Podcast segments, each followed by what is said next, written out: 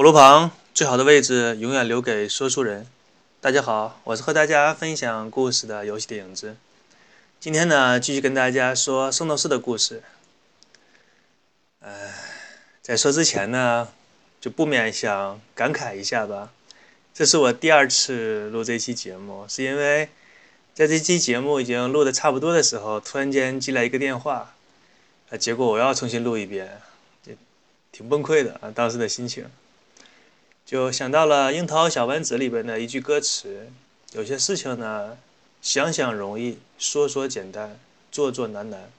你做事的时候，总是会碰到这样那样的事情，就特别让你觉得无奈吧？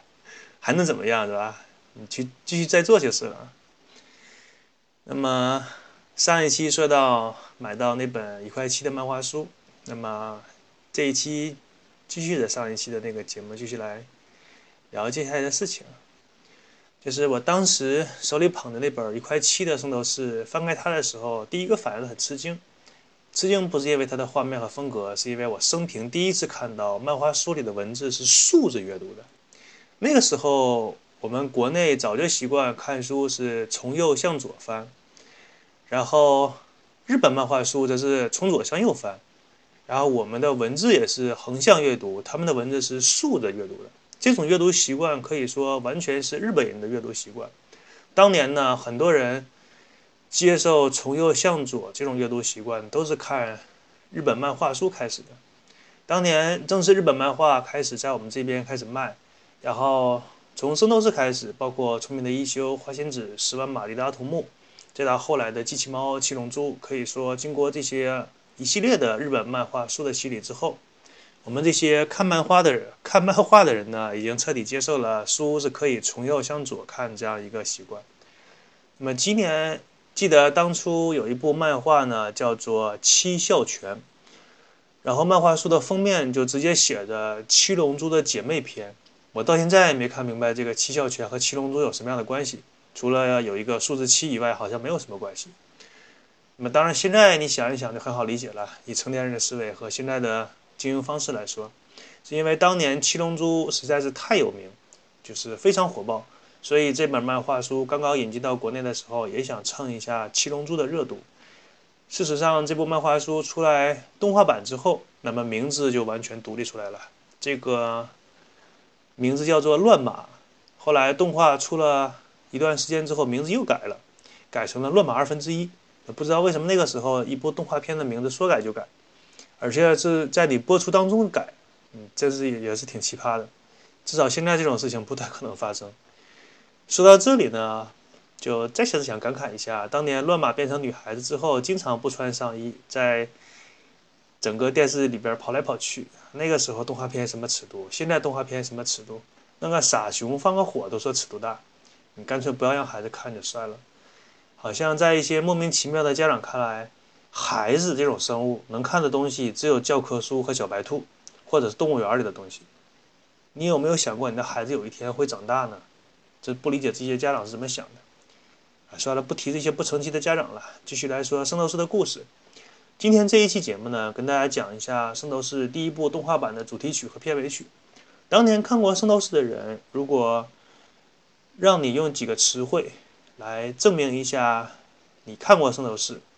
或者是说明一下你当年的记忆，那么你能想象的词汇恐怕有以下这几个，比如说圣衣、星座、青铜五小强、十二位黄金圣斗士、女神雅典娜，还有就是第一部圣斗士动画的片头和片尾曲。其实每一部动画片都有它的片头和片尾曲，但是做得好的，能给观众留下深刻印象的就很少，更不要说过个十几年。或者二十几年还能让当时的观众把那个曲子的曲调哼唱出来，真的就是少之又少。那么第一部《圣斗士》的动画片片头片尾曲，其中最著名的当然是它的片头曲了。这个曲子翻译成中文叫做《天马座的幻想》，就是这个节目最开始的那个音乐。小的时候看动画片，听到这首《天马座的幻想》，啊，只是觉得热血沸腾。好像自己的小宇宙也能被带动起来。圣衣呢，随时都可以从窗户或者是不知道从哪个门飞飞过来，然后咔的一声就穿在自己的身上。现在回想起来，那个时候对歌曲的评判标准，好像只是简单的把它区分出喜欢和不喜欢。喜欢的歌呢，怎么听都喜欢；不听不喜欢的歌呢，你听一遍都觉得伤耳朵。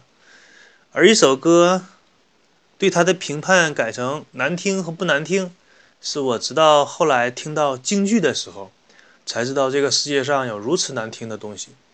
一句话呀，就恨不得给你咿咿呀呀的唱上半个小时。一个字能有十几种发音，给你一口气给你拉长音的唱，一直在唱。当时听完之后就特别崩溃，崩溃到我那个时候跟别人聊天，然后问我说：“你这个世界上最讨厌的东西是什么？”他们有的小朋友说是蛇，有的小朋友说是蟑螂，然后我毫不犹豫的说是京剧。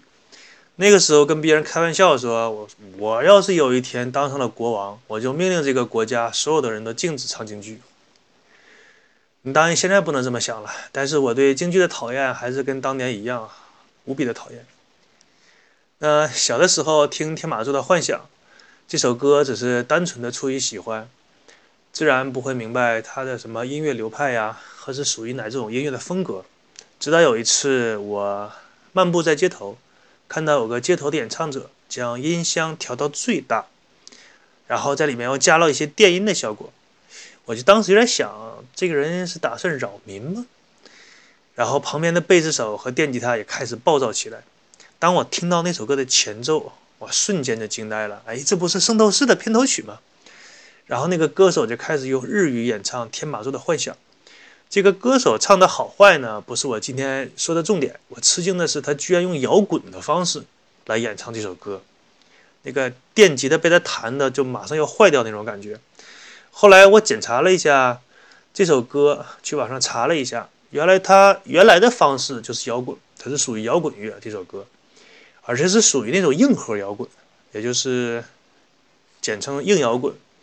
我看到这个资料的时候，说实话，我我很吃惊，因为硬核摇滚我也听过几首，但是每一首歌都是给我一种吵闹啊、难听的感觉，就没有什么太好的正面印象。看来错的不是这个音乐流派。而是这个词曲和演唱者没有达到一个很高的水准。那么硬摇滚的水准如果很高，同样可以好听。那么接下来呢，我就给大家介绍一下当年的这首歌曲。事实上，它是由日本的一支摇滚乐团叫做 Make Up。提到这支摇滚乐团的名字呢，相信绝大多数的听众就是跟我当初查阅这首歌和那个这个乐团资料的时候一样，就根本就。完全没听说过这个乐团，其实这个很正常，因为这支乐团，即使是在当年八十年代摇滚乐大火的那个年代，都没有多少人听说过这个乐队，可以说是非常边缘化的一个乐队。直到后来呢，这个乐队演唱了《圣斗士》的片头片尾曲，然后一夜成名。其实大家可以想一想啊，一支摇滚乐队。靠着唱动画片的歌然后成名的，恐怕这样的乐队也没有几个。因为摇滚乐那些歌手给大众的印象都是什么叛逆啊、尖叫啊，浑身上下穿的都不像正常的人类，身上的衣服或者是撕成一条一条的，跟门帘似的，或者是弄得一个洞一个洞的，就跟车祸现场差不多。女的歌手呢，要涂上那种很夸张的烟熏妆。甚至脸上用那种油漆一样的颜色画上战地迷彩，看起来就像精神病一样。那么男性歌手呢，看起来就像重度精神病一样。然后这个风格的一支摇滚乐队呢，突然间靠唱一首动画歌曲成名了，那真是讽刺。看来生活当中的幽默呢，往往比那些搞笑艺人的表演出来的那个东西更加幽默。事实上。摇滚乐队或者说摇滚歌手是不是要为一部动画片来唱歌？这个在当初还是有一些争议的，因为当年的摇滚歌手还是理想主义成分比较大的，不像现在的摇滚歌手，那只要给钱，只要能挣钱，你这有买车买房，只不要说什么唱什么动漫歌曲，你让他去唱一个什么女性用品的歌曲，他照样会给你唱的很有激情，摇滚翻滚满地滚的。当年摇滚歌手呢，刚刚在动画片里唱自己歌曲的时候，或者是专门为某部动漫编写一谱写一首曲子、写一首歌，在摇滚圈内还是被别人耻笑的，被同行看不起。你这的居然唱动漫歌，你居然去混动漫圈，你这摇滚界出名了啊，以后没有你。但是随着时间的推移呢，这些歌手发现，摇滚圈内的歌迷跟看动漫的人数来比一下，就完全不是一个数量级的。我们不说差一万倍吧，至少也差个几千倍。大家回想一下，自己身边有多少人是喜欢听摇滚乐的？你不要说是有多少人喜欢那种重金属摇滚乐、硬核摇滚这些东西，恐怕很多人都对对啊，对这些对对这些东西没什么概念。其实大家也不需要有概念，你知道一点就可以了。喜欢摇滚乐的呢，就是本身就是音乐的一个分支，喜欢这种歌曲的人就少，然后喜欢那种硬摇滚的人就更少。总结一下吧，就是没有多少人听啊，没有没有多少人喜欢，这就解释了为什么那些摇滚乐队的成员后来终于是对生活妥协，在金钱面前低下了自己高贵的头颅吧。记得以前看过一个小品，好像说一个很厉害的艺术家，有人过来要买他的作品，然后这个艺术家就给那个买他作品的人分毫不让，关于价钱谈来谈去的。两个人吵得面红耳赤，后来那个买作品的人就很就愤怒了，说：“你哎，你不是艺术家吗？你跟我这么斤斤计较谈钱，什么金钱的这个数字这么计较，你还是不是艺术家？”啊，那个艺术家愣了一下，然后突然间点上一根烟，把脸斜到了一个四十五度角度，用一种很沧桑的口气说：“艺术家也是要吃饭的呀。”啊，这句话说的朴实无华，又充满了真理的味道。你先填饱肚子，再来讲其他的。给大家讲这个小品呢，主要是让大家理解一下，在硬核摇滚圈内想生存下去是很困难的。我在查阅 Make Up 这个摇滚乐团的时候，看到了这样的一句话。通过这句话呢，大家大致就可以想象得出他们当年是一个什么样的一个生活状态，就是所说的滴水成海嘛，很小的一个东西，你就能看到很大的一个面。这句话是这样的，他说：“Make Up。”当年有很多作品，但是没有发行 CD，或者是当初卖不出去 CD 而变成了废品，就是废旧塑料。所以现在即使是他的听众想去收集他的作品都非常困难。那么短短的这一句话呢，就证明了这个乐队当年是怎么样的一个凄凉。大家想象一下，一个乐队作词作曲，他又创造了一首又一首的歌。结果没有发行商给他们发行 CD，或者几经转折，终于自费或者到处借钱，筹出了一点点的钱做成了 CD，结果没有人买。记得以前音乐圈的人说，硬核摇滚是音乐界的乞丐，因为这个圈子实在是太难存活。可能一提到音乐圈，很多听众的第一反应是那些流行歌星啊，挣了多少钱一场演唱会。相当于普通人一辈子的收入啊！事实上，流行音乐只是整个音乐体系当中的一个类别，别的还有很多的流派，比如说摇滚乐、说唱音乐、乡村音乐、灵魂音乐、节奏布鲁斯等等等等。不是说每一个音乐的分支和流派都可以像流行乐那样收入的和风光的。我随便举个国内的音乐分支吧，你就知道音乐行业是什么样的状态。比如说民俗民歌的音乐，像什么陕北民歌《信天游》啊，你什么时候听过唱这种歌的歌手？他那个生活状态是什么样的呢？都没有记者去报道，网站上都不写他关于他们的文章，没人看，所以说都没有什么人听。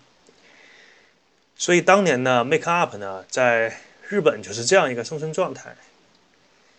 说他成立在一九八三年的四月。这个乐队成立，然后到一九八七年就解散了。我们屈指算一算啊，就满打满算，也就是三年的时间。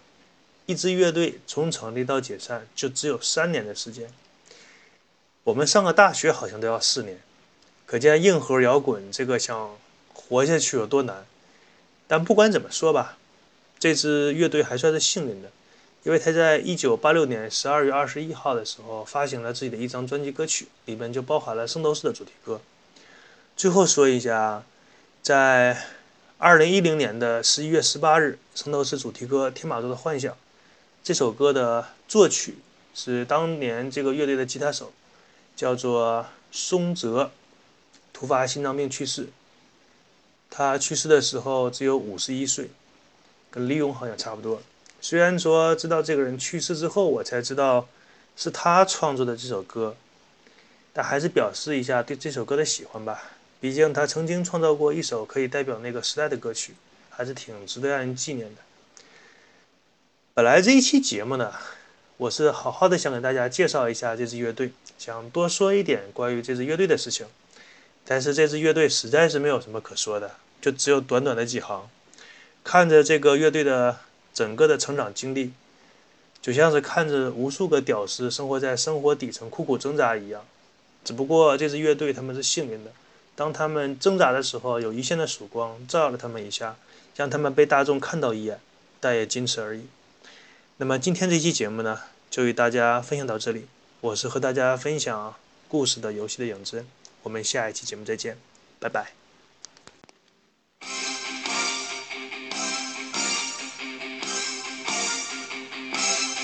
神話の